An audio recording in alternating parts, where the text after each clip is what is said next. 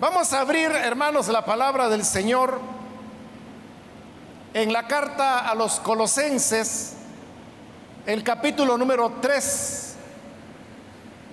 Ahí vamos a leer los versículos en los cuales vamos a estar reflexionando en esta oportunidad.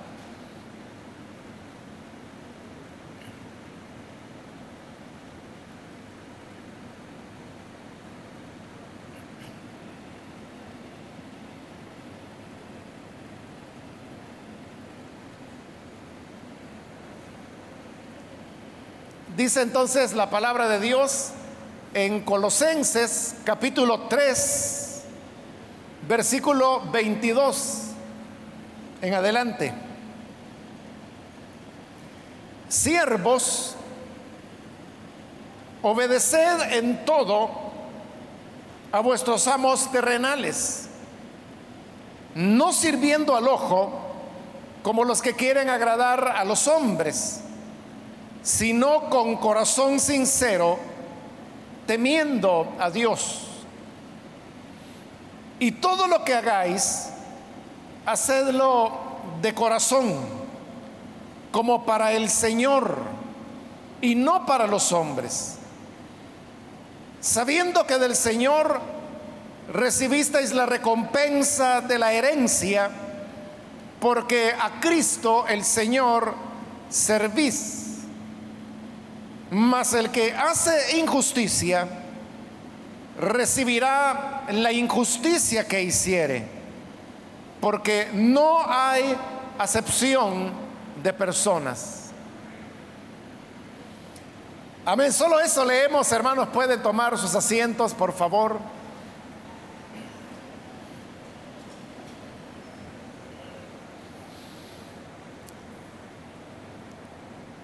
El pasaje que acabamos de leer, como usted se pudo dar cuenta, está dirigido a los siervos, es decir, a los que en el momento cuando la carta fue escrita eran esclavos, porque la esclavitud era la manera como funcionaba la economía de la época, y la verdad es que la mayor parte de personas sobrevivían porque eran esclavos, es decir, pertenecían a un amo.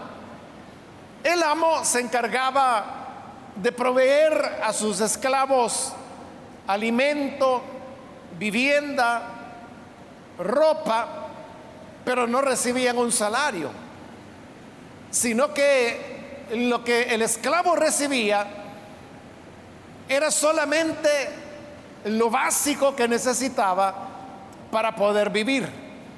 Porque al amo le convenía que sus siervos o esclavos estuvieran vivos y saludables para que así tuvieran fuerza de trabajo de la cual él pudiera sacar algún tipo de provecho. Cuando el Evangelio surgió, como ha ocurrido en todas las épocas, encontró mayor acogida entre las personas que tenían menos recursos económicos. Y estos eran los esclavos. De tal manera que una buena parte de los primeros cristianos eran esclavos o esclavas. Por ponerle un ejemplo, se sabe que en estos años iniciales del cristianismo, en Roma, por cada persona libre, habían tres esclavos. Es decir, que si toda la población de la ciudad de Roma se dividiera en cuatro partes, tres de esas cuatro partes eran esclavos y solamente una parte eran los amos de estos esclavos. Y eso nos lleva a pensar que el Evangelio se vivía predominantemente entre los esclavos y los siervos. Hoy en día, hermanos, las relaciones de trabajo, la manera como la economía funciona, ya no es a través de una esclavitud directa como era en esa época, sino que hoy las personas ya no se venden a sí mismas como era el caso de los esclavos, sino que lo que venden es su fuerza de trabajo.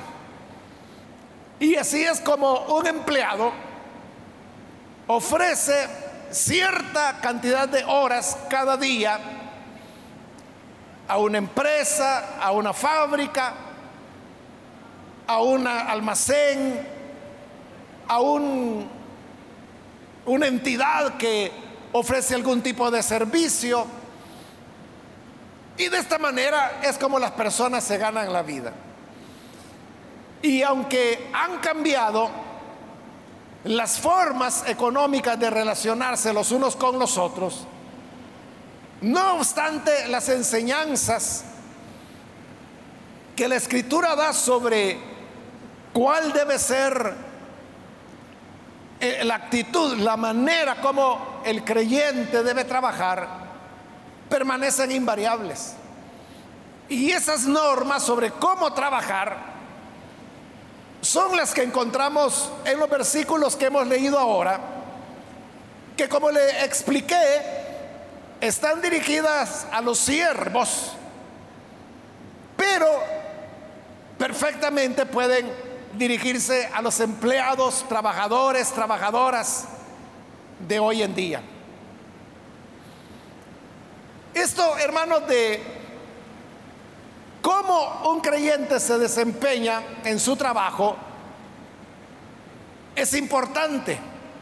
Algunos pudieran pensar de que, que no, que no es importante. Y ven el trabajo como una, hasta como un estorbo para poder servir al Señor. Son las personas que dividen su vida en lo que llaman la parte material y la parte inmaterial. Para ellos la parte material es precisamente el trabajo, las responsabilidades que tenemos laborales, ciudadanas, etc.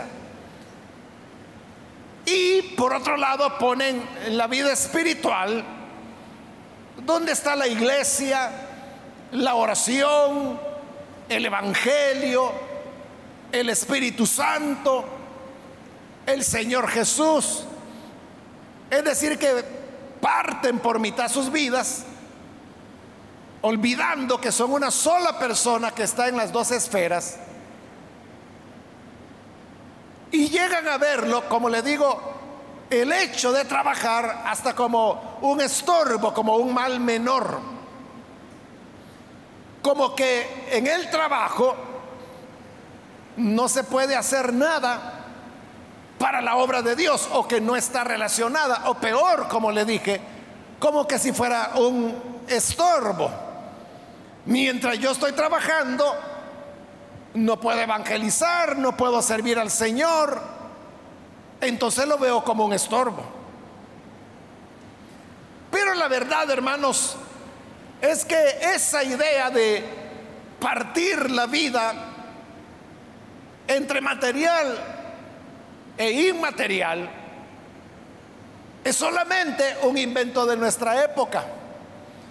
Porque en la Biblia lo que encontramos es que las personas veían esos dos elementos como uno solo, como realmente es la vida. La vida está compuesta de todo lo que ella representa, de tal manera que no podemos dividirla en compartimientos porque la vida es una sola y nosotros quienes la vivimos también somos una sola persona. De ahí, hermanos, que un elemento importante que se ha estado trabajando bastante en las últimas décadas es el tema del trabajo como un campo de evangelismo. No estoy diciendo de que uno va a ir a evangelizar al trabajo o que uno irá a predicar al trabajo. A veces, hermanos, esas cosas se dan, se producen, pero no es a eso, no es de eso de lo que se está hablando cuando se dice que el trabajo es un campo misionero. Más bien de lo que se está hablando es de trabajar de tal manera que el trabajo se convierte en la expresión de la fe y del cristianismo que la persona vive y que es. Si usted lo nota, cada día de nuestra vida está dividido en tres partes, cada una de ocho horas. Ocho por tres es 24 y ahí tiene usted las 24 horas que un día posee. Ocho de esas horas las pasamos durmiendo y haciendo cosas como comer, hábitos de higiene, y ahí usted completa las ocho horas. Otras ocho horas usted las pasa trabajando. Aunque la verdad es que la mayor parte de trabajos normalmente demandan más de las ocho horas. Y las otras ocho horas restantes, usted las utiliza para ir y volver de su trabajo. Lo cual, dependiendo qué tan lejos quede su trabajo, podría consumirle una, dos, cuatro horas. Si usted tiene que salir a trabajar a otra ciudad, pudiera ser que le consumiera más. Y entre ese otro tercio de esas ocho horas donde está el trasladarse al lugar de trabajo y volver a casa, también están las dos horas que usted dedica para venir a la iglesia. Entonces significa que es mucho mayor la parte de vida que usted dedica a trabajar que lo que dedica la iglesia. Ahí, hermanos, yo, para facilitar las cosas, lo hice sobre la base de un día. Pero es lo mismo con respecto a la vida entera. La expectativa de vida en nuestro país para los hombres anda alrededor de los 70 años. Para la mujer anda alrededor de los 72 años. Es decir, la mujer tiene una mayor expectativa de vida que el hombre en nuestro país. Pero para facilitar las cosas, suponga que usted como creyente vive 75 años. De esos 75 años de vida, 25 los pasó trabajando. Otros 25 los pasó durmiendo. Ahí llevamos ya 50 años de vida. Y solo 25 años de su vida usted los empleó para ir y volver de su trabajo, para ir a la iglesia, para ir de paseo, para ocuparlos en actividades diversas. Entonces puede ver de que prácticamente la mayor parte de la vida usted las pasará trabajando. Y si quiere, quitamos las, las horas de sueño, las ocho horas de sueño cada día. Eso sería la tercera parte de la vida, ¿no? Entonces nos quedan solo 50 años. De esos 50 años, la mitad usted los va a pasar trabajando. Entonces mire si no es importante cuál es nuestra conducta dentro del trabajo. Porque es la parte más grande de nuestra vida que dedicamos a trabajar. Por eso, hermanos, es que el trabajar debería ser una de las principales preocupaciones del creyente. No le estoy diciendo preocupado por hallar trabajo, que esa es una preocupación que creyente o no creyente la persona la tiene. Me estoy refiriendo al creyente que tiene trabajo, lo que sea, sea negocio propio, sea comercio, sea industria, sea construcción, sea el área de servicios, lo que sea. La preocupación debe ser cómo usted desempeña ese trabajo. Porque allí usted estará invirtiendo la mayor parte de su vida. Y usted puede hacer de su trabajo, es decir, de la mayor parte de su vida, un campo de evangelismo, un campo de misión. Pero como le digo, no estoy hablando de que va a ir a evangelizar al trabajo. No es para eso que le están pagando. No estoy hablando de ir a leer la Biblia en horas de trabajo, porque tampoco le están pagando para eso. Entonces, ¿a qué me refiero cuando digo que hay que hacer del trabajo un campo de evangelismo? Me refiero a trabajar de acuerdo a los lineamientos que la palabra de Dios da. Porque cuando trabajamos como creyentes, o como lo dice esta carta, para el Señor, eso cambia totalmente la idea que usted pueda tener acerca del trabajo. Veamos entonces cuáles son esas recomendaciones.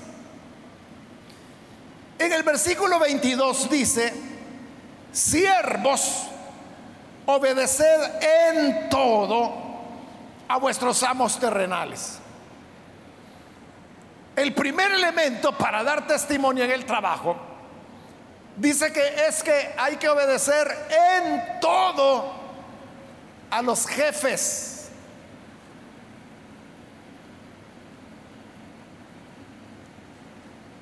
Es decir, el creyente es alguien que debe estar bien enterado de qué es lo que su jefe, el supervisor, el capataz, lo que sea, que está arriba de usted, qué es lo que quiere. Y su tarea como trabajador o como trabajadora es obedecerle. Porque es para eso que le han contratado y para lo cual le dan un salario. No le dijeron, mire, lo contrato para que usted venga a opinar cómo debe hacerse el trabajo. Si así le dijeron, está bien, opine, ¿verdad? Pero si le dijeron, mire, su plaza es hacer esto, esto y esto, eso es lo que usted tiene que hacer. Y tiene que hacerlo bien. ¿Por qué? no es. Si le parece, si usted tiene otra idea, si le dan deseo de hacerlo o no hacerlo, no es eso, sino que es el primer elemento que la escritura menciona para que usted pueda ser un evangelizador desde su empleo, desde su trabajo haciendo lo que le han pedido que haga. Luego dice, siempre el versículo 22, no sirviendo al ojo como los que quieren agradar a los hombres. Porque usted sabe que hay personas que lo que hacen es eso, servir al ojo del jefe. Si el jefe no está, entonces comienzan a relajarse, a leer el periódico, o si son creyentes a leer la Biblia, o saca la guía para preparar el estudio de la célula. Ahí usted está sirviendo al ojo. Pero cuando se oye que el jefe viene de regreso, todos los compañeros, ahí viene, ahí viene, ahí viene, ahí viene, y todos empiezan a guardar el periódico, a guardar la guía de células, a guardar la Biblia, y ya se ponen a trabajar como que si eso hubieran estado haciendo. Eso es servir al ojo. Pero aquí la escritura dice que los creyentes no deben servir al ojo como los que quieren agradar a los hombres. Porque eso es lo que quieren. Quedar bien delante del jefe. Engañarlo para que piense que usted es un buen trabajador, una buena trabajadora. Que cuando él vino, le encontró haciendo lo que tenía que haber estado haciendo, pero no lo estaba haciendo, solo está fingiendo que lo hacía. En lugar de eso, dice la escritura, hay que trabajar, dice, con corazón sincero, temiendo a Dios. No es al ojo del jefe al que hay que servir, es a Dios al que hay que temer. Entonces mire lo que está diciendo aquí la escritura. Que el temor de Dios usted lo va a reflejar cuando no trabaje para el ojo del supervisor, del capataz, del jefe, del presidente de la compañía, sino cuando usted trabaje para el Señor y que lo hace, lo hace por temor a Él. Entonces vea, como que no siempre entendemos lo que significa eso de el temor al Señor. Nos podemos de memoria esos pasajes del libro de Proverbios donde dice que el principio de la sabiduría es el temor del Señor está bien, pero ¿cómo se manifiesta ese temor? Usted puede decir, bueno, temer a Dios es andar en su voluntad, es obedecer a su palabra. Temer a Dios es ir a la iglesia, temer a Dios es orar.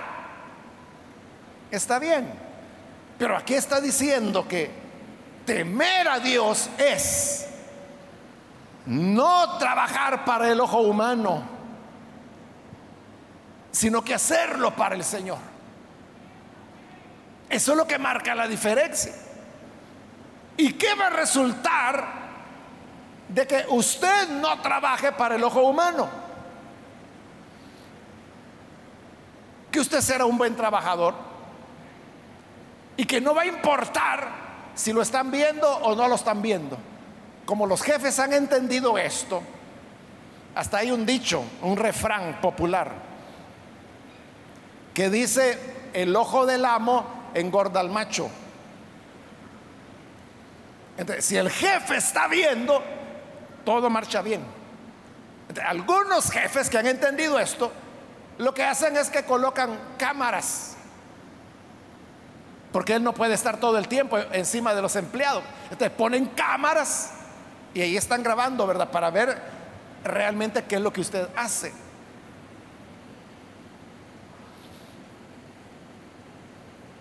Pero si usted trabaja, no por la cámara, no porque el ojo humano esté sobre usted, si usted que usted trabaja bien porque teme al Señor, porque es un hombre temeroso de Dios, porque es una mujer temerosa de Dios, por eso usted trabaja bien. Entonces, ¿qué va a pasar?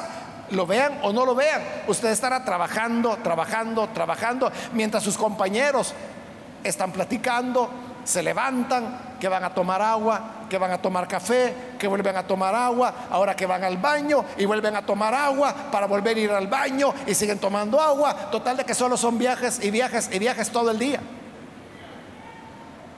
Pero usted no lo contrataron para estar tomando café o para estar tomando fresco o para estar tomando agua o para estar echando viajes al baño, sino que para realizar cierta tarea.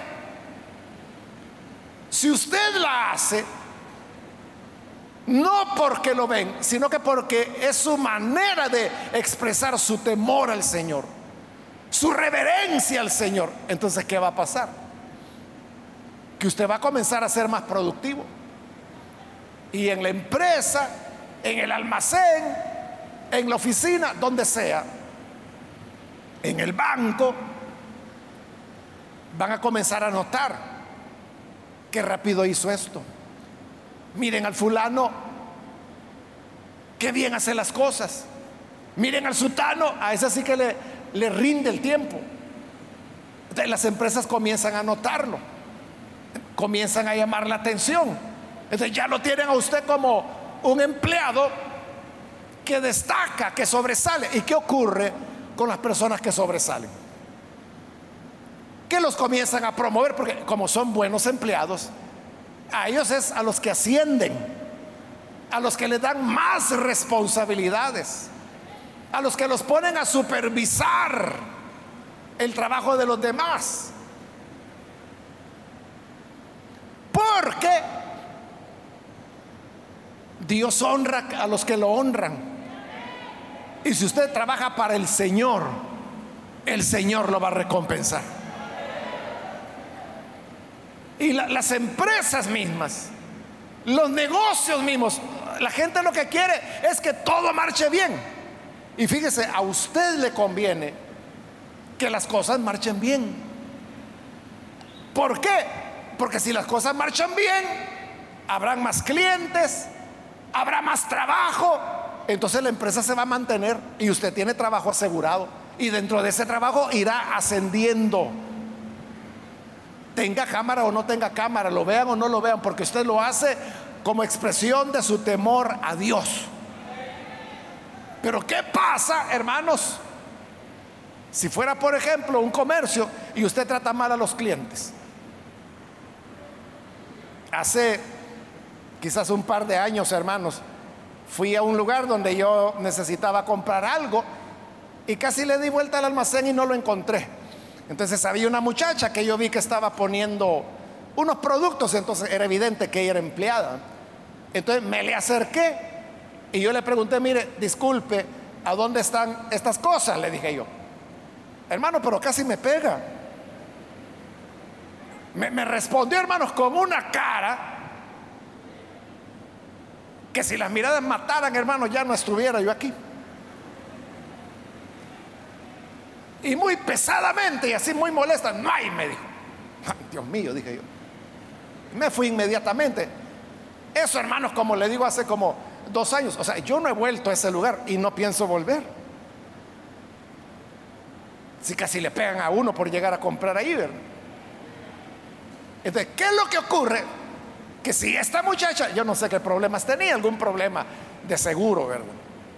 Pero si eso lo repite con un cliente y otro y otro y otro y otro y otro, ¿qué va a pasar? La gente no va a querer llegar ahí. Entonces, ¿qué va a pasar? Que eso va a quebrar. Van a recortar personal y la primera que van a recortar es a ella. Y eso le puede pasar a usted. Por eso, si usted se pone en el pensamiento, no, ¿y yo para qué me voy a esforzar trabajando? Si con mi trabajo lo único que estoy haciendo es enriqueciendo más al gordo de mi jefe. Si usted piensa así, entonces ese negocio va a la quiebra. Y ni su jefe ni usted van a tener de dónde echar mano. Pero piénselo de otra manera.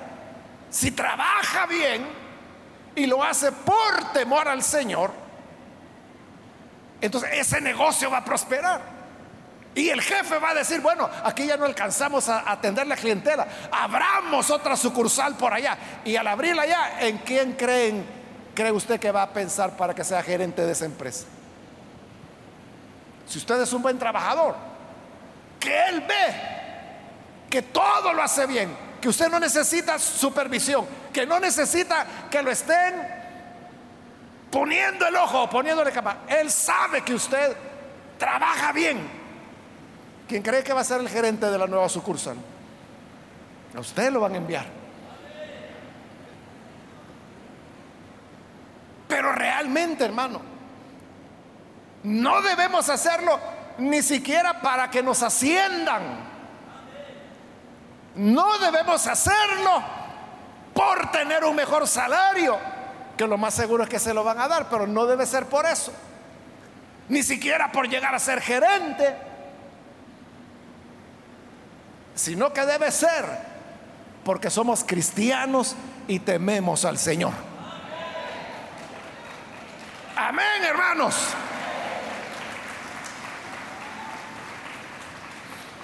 Dice el versículo 23, y todo lo que hagáis, hacedlo de corazón como para el Señor y no para los hombres.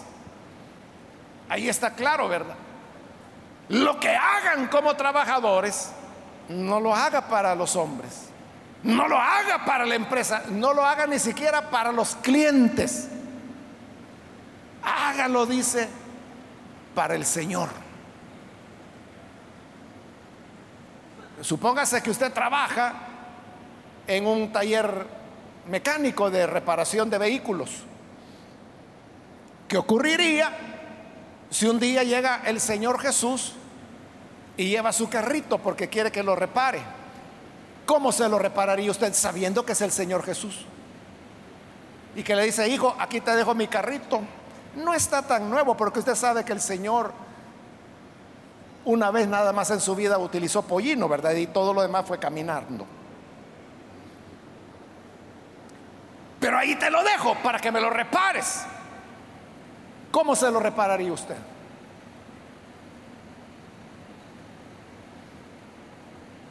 Lo haría poniéndole chicle donde hay que quizás soldar algo o cambiar determinada pieza. No, pero aquí le voy a poner esta goma mascada para que aguante unos kilómetros y si por allá se le revienta cosa de él. Eso haría usted con el Señor Jesús. No lo haría.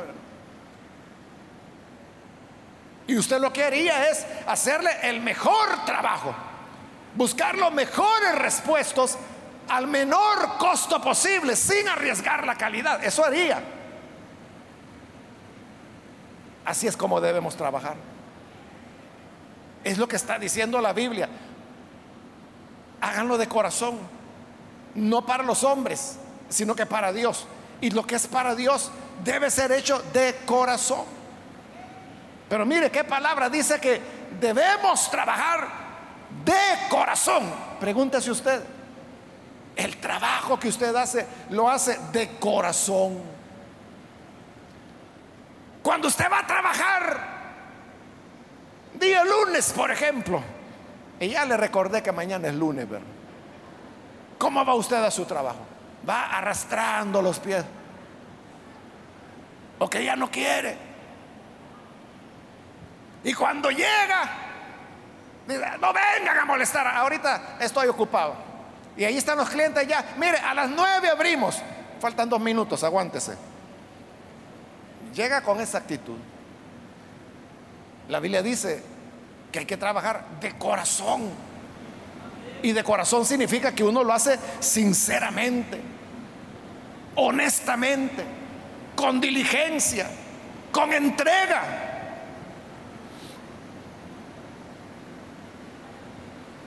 Hermanos, me acuerdo me estoy recordando en ese momento de un hermano que se congregó acá.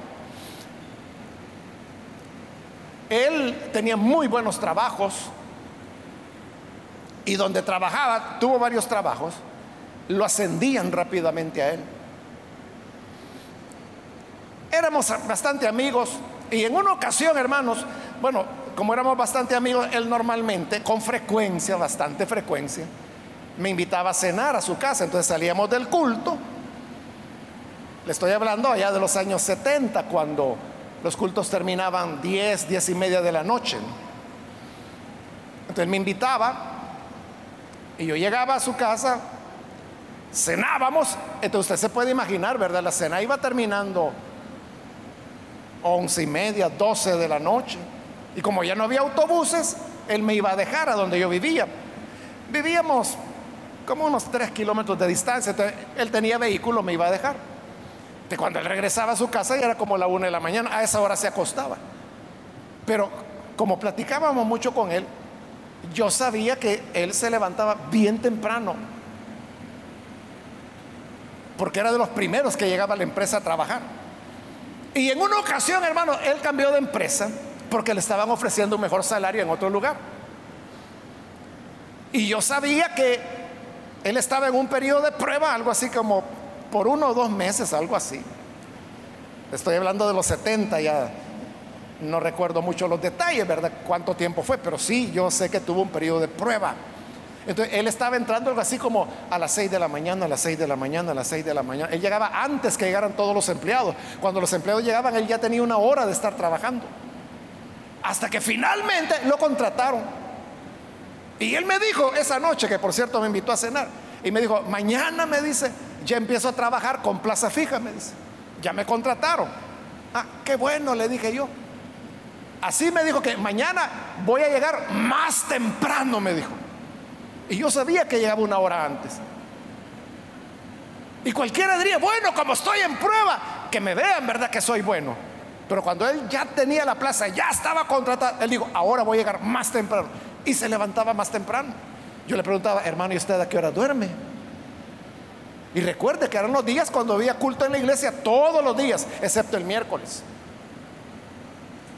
De todos los días era el mismo trajín de acostarse tardísimo y temprano. Él ya estaba en la oficina, llegaba antes que todos. Por eso, hermano, es de que las empresas se lo peleaban. Lo llamaban por aquí, lo llamaban por allá. Así es como él se fue del país, por eso es que él ya no está acá. Lo fueron contratando de diversas empresas en Latinoamérica. Y a veces estaba en un país, a veces estaba en otro país. Como teníamos una amistad, él me decía, hoy estoy por acá. Yo recuerdo que vivía en Venezuela, vivía en, Colombia, vivía en Estados Unidos, vivía en México, vivía en Honduras, vivía en Costa Rica. O sea, donde le pagaban mejor. Él no hacía las cosas para el hombre, lo hacía para el Señor, lo hacía todo de corazón esa es la clave, hermano. Y si usted dice, no, es que si a mí nunca me aumentan, mire, si a fin de año ni siquiera bono me dieron, agradezca que no lo despidan. ¿Qué bono le van a andar dando? Es que si usted tuviera un negocio, una oficina, una empresa, lo que sea, ¿usted a quién contrataría? ¿El que trabaja a puras penas o aquel que hace más de lo que usted espera. Usted va a trabajar, va a contratar al que trabaja mejor, al que lo hace de corazón, no aquel que hay que estarle rogando, que hay que estarle explicando, que tiene que hacerlo tres veces porque no entendió cómo se tenía que hacer. Hasta la tercera la hizo, pero ya perdió tiempo, ya perdió materiales, etcétera. Y todavía quiere aumento. No es así. Pero dejemos de lado el tema del aumento. ¿Cómo queda su testimonio como creyente? ¿Qué idea es la que en la empresa van a tener de usted? Ah, es evangélico. Uy, no, a ese, cualquiera que sea evangélico, no lo contraten. Esos son haraganes. Esos son rogados. Esos con lo que salen es bravo que lo salen mandando al infierno a uno. Pero debe ser todo lo contrario, hermano. Ahí es donde el trabajo se convierte en una poderosa fuerza de evangelismo. Porque cuando usted trabaja de corazón, no para los hombres, sino que para el Señor, entonces la gente dice, este tiene algo.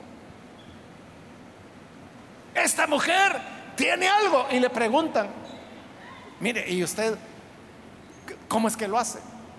Y ahí es cuando usted tiene la puerta abierta para decir, es que mire jefecito, o mire jefecita, lo que pasa es que hace siete años yo recibí a Jesús como mi Salvador y Él me cambió mi vida y ahora lo que vivo en la carne, lo vivo para la gloria de aquel que murió por mí en la cruz. Y está dando testimonio. Pero si usted no llega a trabajar y el día siguiente el jefe le pregunta, mire, ¿por qué no vino a trabajar ayer? Pérez. Ah, es que fíjese que hubo vigilia en la iglesia y me dormí. Ay Dios dice, estos creyentes no hay que contratarlos. Cuando les da la gana se quedan durmiendo. Versículo 24. Sabiendo que del Señor recibiréis la recompensa de la herencia, porque a Cristo el Señor servís. Ese es el punto. Que si usted trabaja para el Señor, el Señor le va a recompensar porque usted lo está haciendo para Él. Entonces note, al Señor se le sirve no solo en el culto, al Señor se le sirve no solo el par de horas que usted viene a pasar aquí sentado, al Señor se le sirve en el trabajo, que cuando usted lo hace para Él y no para los hombres, dice, del Señor recibiréis la recompensa. Porque si usted me dice, mire, ese es mi jefe es tan codo que ni me hable ni de aumentos ni de ascender, porque ese mi jefe no entiende nada de eso. Pero usted no está trabajando para él, está trabajando para el Señor. Y cuando trabaja para el Señor, del Señor recibe la recompensa. En cambio, dice el 25, el que hace injusticia es un mal trabajador, recibirá la injusticia que hiciere, porque no hay excepción de personas. El Señor pagará a cada uno de acuerdo a su actuación. Entonces, hermanos, cuando nos desempeñamos bien en el trabajo y aún antes de tener trabajo, como estudiantes, cuando usted se desempeña bien, usted está dando un testimonio. Otras veces, hermanos, he contado de una hermana, ella sí todavía se congrega acá, que fue contratada por una fábrica que quedaba aquí cerca, sobre esta calle. Exactamente yo no sé dónde, pero sé que muy cerca de acá. La contrataron a ella.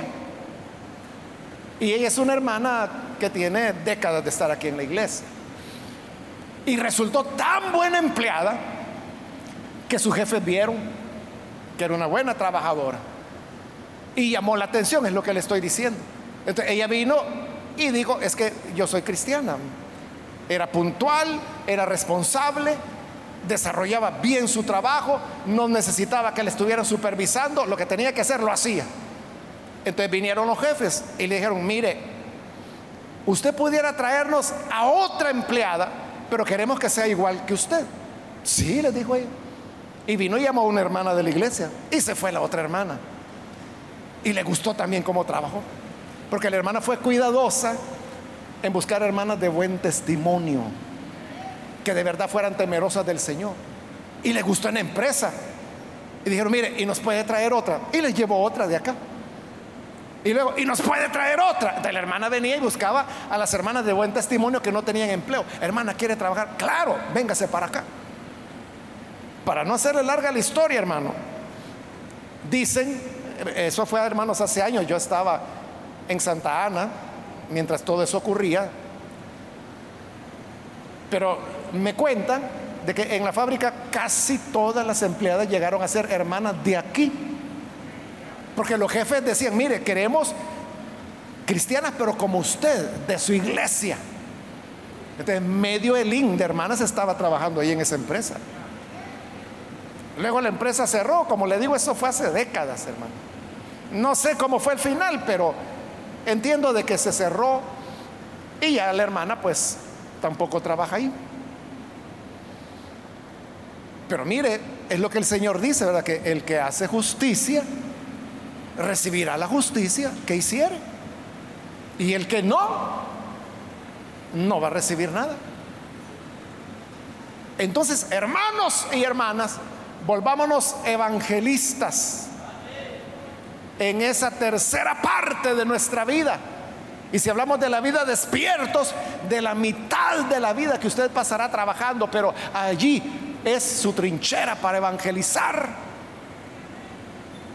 siendo un buen trabajador una buena trabajadora. Que no lo hace para el hombre, lo hace para el Señor. Y por lo tanto, del Señor recibirá su recompensa. Amén, hermanos.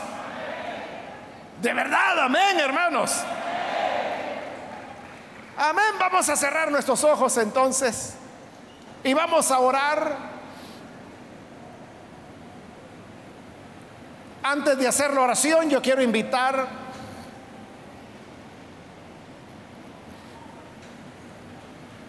a las personas que todavía no han recibido al Señor Jesús como Salvador, pero usted ha escuchado la palabra. ¿Y sabe cómo se puede lograr esto? Cuando uno tiene a la vista al Señor. Porque la clave de lo que hemos leído es que todo debe hacerse para el Señor. el Señor tiene que estar en su vida. El Señor debe ser el centro de su corazón. Por eso yo quiero invitar, si hay alguna persona que necesite recibir a Jesús por primera vez, Allí en el lugar donde usted se encuentra, yo le invito para que pueda recibir la vida, la vida nueva que Él ofrece. Si necesita hacerlo, póngase en pie. Allí en el lugar donde se encuentra. Cualquier amigo o amiga que es primera vez que recibe al Señor, ¿se puede poner en pie, por favor? Y lo que queremos es orar por usted, para que la gracia del Señor le alcance, para que así usted pueda recibir el perdón, la renovación de su corazón. Entonces es cuando nuestra manera de ver las cosas cambia. Entonces es cuando nuestra manera de comportarnos cambia. reciba Jesús, quien hará de usted un hombre nuevo, una mujer nueva, póngase en pie, póngase en pie para recibir al Señor y vamos a orar por usted. Cualquier amigo o amiga que hoy necesita recibir al Señor Jesús, póngase en pie. Queremos orar por usted. ¿Hay alguna persona que lo hace? Puede ponerse en pie. Y vamos a orar por usted. También yo quiero invitar si hay hermanos que se han desviado del camino y hoy necesitan rededicar su vida para el Señor. Póngase en pie también en este momento aquellos que necesitan reconciliarse, hoy es el momento para hacerlo. Es el tiempo para temer al Señor. Y temerle no solo en la iglesia, sino que como trabajadores, como estudiantes. Es el momento de hacerlo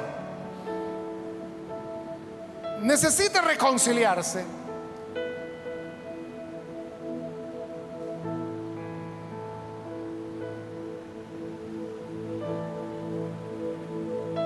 puede ponerse en pie.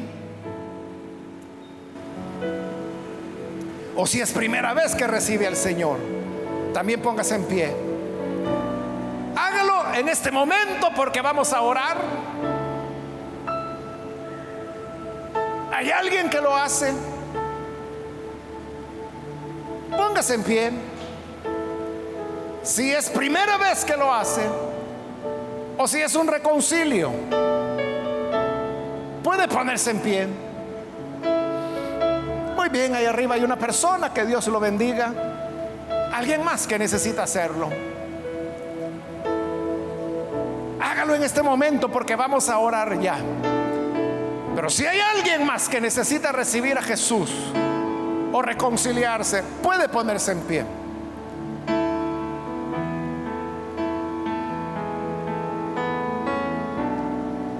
A usted que nos ve por televisión, también le invito para que se una con esta persona, reciba al Señor, ore con nosotros.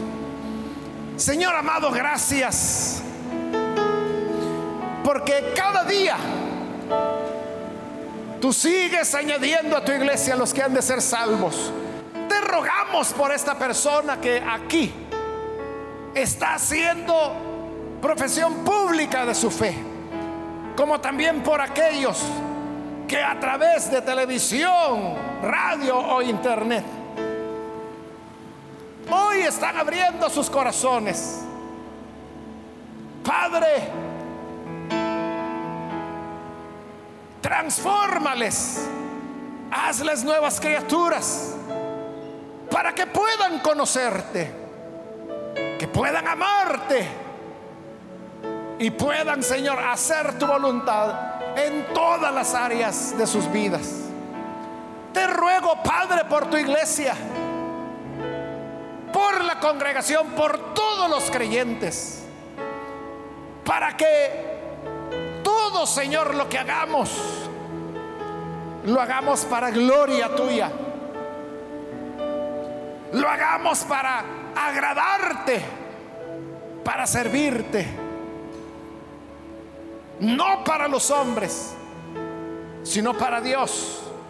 No sirviendo al ojo, sino que temiéndote a ti. Que así sea, Padre, por Jesucristo nuestro Salvador. Amén.